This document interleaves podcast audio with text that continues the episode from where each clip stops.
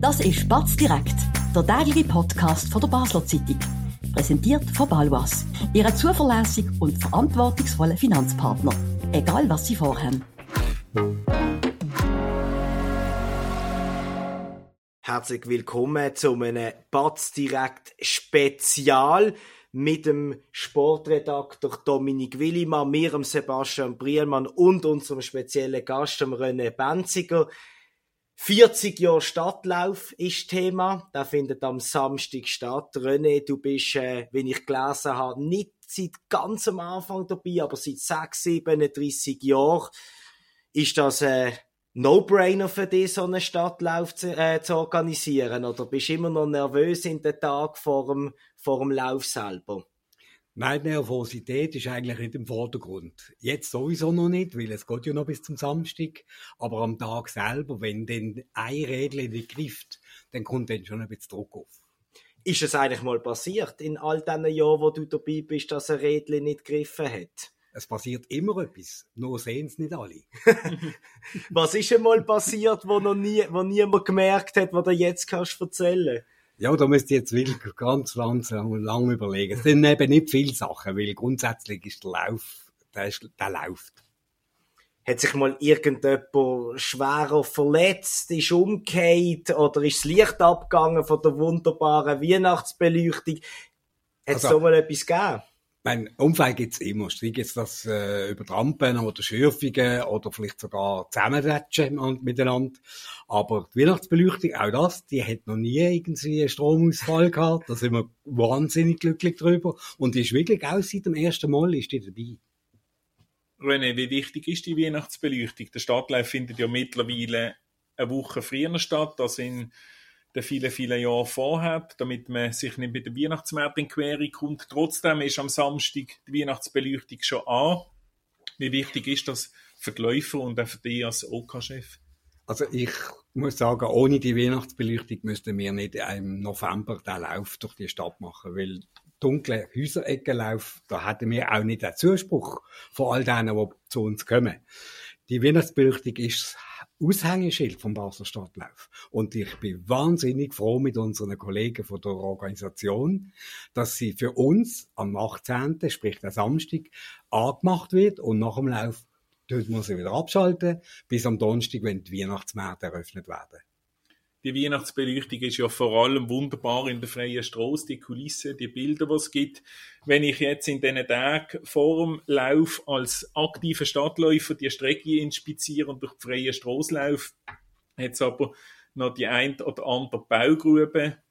Wird das bis am Samstag, bis zum ersten Start am späten Nachmittag alles bereinigt, behoben und zu sein, die Baustelle? Baugruben sind sicher alle zu. Ein Baucontainer können Sie noch annehmen auf der Strecke. Sicher der in der freien Straße hoch, äh, auf der Höhe vom Pfauen. Aber dort haben wir den Vorteil, dass wir eine Passantenpassage haben, unten durch. Also ist nicht die Strecke, die darunter leidet. Wäre es nicht einmal lustig, zum 40-jährigen Jubiläum etwas Neues einzuführen, anstatt nur Stadtlaufen, Stadt- und Hinterrixle Fachkur zu machen? Nein, äh, das ist eigentlich nicht das Ziel, weil wir wollen eine gute Strecke können bieten. Aber wir haben ja dieses Jahr eine spezielle, äh, einen speziellen Wettbewerb. Das ist Row and Run. Was heißt das? Erklär uns schnell. Row and Run ist Rudern und Rennen. Das heißt, am Morgen es ist ein Duathlon nachher, wo daraus raus entsteht. Am Morgen tut man zuerst rudern auf einem Ergometer, 1000 Meter, und am Oben läuft man in seiner Kategorie und die zwei Zeiten werden zusammengefasst. Und das gibt eine Rangliste. Wo der erste Stadtlauf stattgefunden hat, haben 1304 Menschen mitgemacht. Mittlerweile sind wir ja bei immer rund 9000, mal mehr, mal weniger. Wie viel wird das das Jahr sein? Kannst du das schon beziffern? Mit dem Stand heute sind wir auf 9600 und etwa 70. Der das Rekord ist, ist 9870 könnte klappen. He? Also ich befürchte und ich freue mich auch, dass wir äh, eine Zähne vorne dran verschreiben Kann das die Stadt denn überhaupt schlucken, die Kapazität? Weil es ist ja gerade in den Kinderkategorien und auch Männer, Frauen ist sehr eng, sehr dicht drängt. Ist das so das Maximum, das eine Stadtlauf kann an Teilnehmer? Oder könntest du dir auch vorstellen, dass sich plötzlich 14.000 Menschen anmelden? Ja, 14.000 glaube ich nicht. Und mit dieser 10.000 Grenze, wo wir jetzt da werden knacken, wird es schon so sein, dass es sehr eng wird. Und da hoffe ich, dass man ein bisschen Toleranz hat und auch ein bisschen Nachsicht.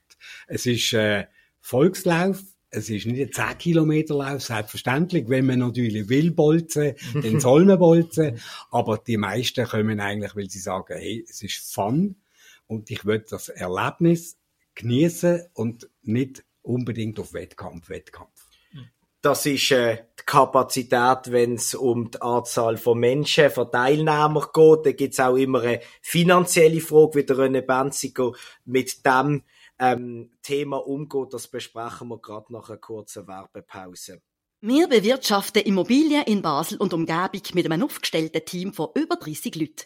Wenn auch Sie eine Liegenschaft besitzen und einen verlässlichen Partner für die Verwaltung suchen, so stehen wir von der Pächtiger Livoba Immobilien AG gern zur Seite. Melden Sie sich beim Benjamin Kählin für ein unverbindliches Angebot. Und falls Sie eine Immobilie kaufen oder verkaufen wollen, helfen wir auch hier dabei sehr gern. Ja, René, ich habe es angesprochen, das Budget ist auch immer ein grosses Thema. Ähm, ein Teilnehmer, also du Dominik zum Beispiel, kostet der René 70 Franken mit einer Gebühr, ist aber nur die Hälfte drin.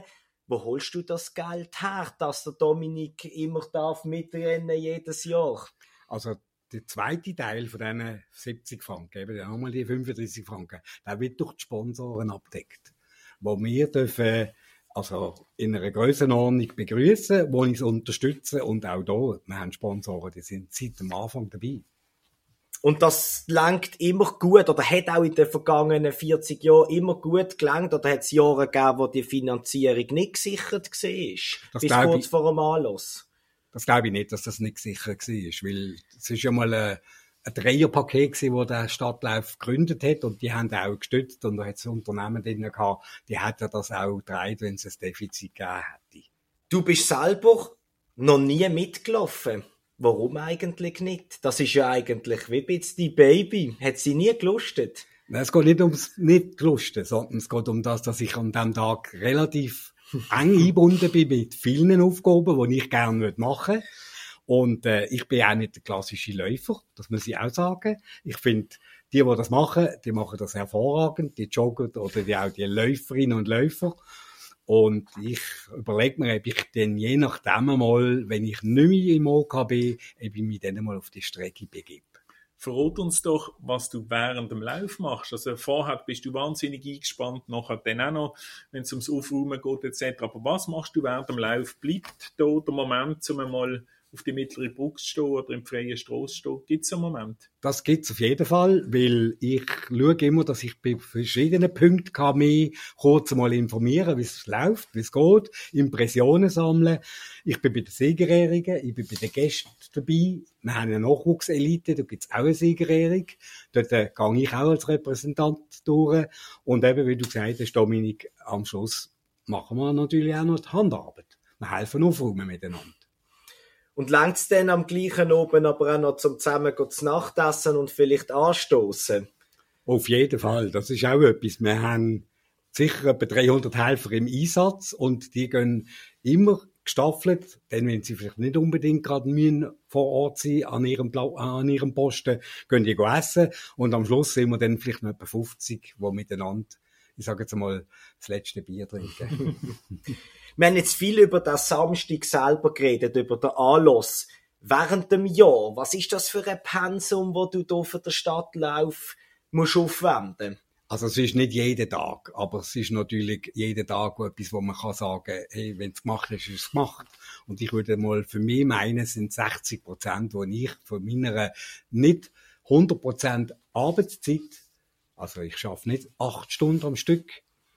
Ich sage jetzt mal, wenn ich im Sommer sechs Stunden schaffe, sind das 60 Prozent, die ich dort für den Stadtlauf aufwende.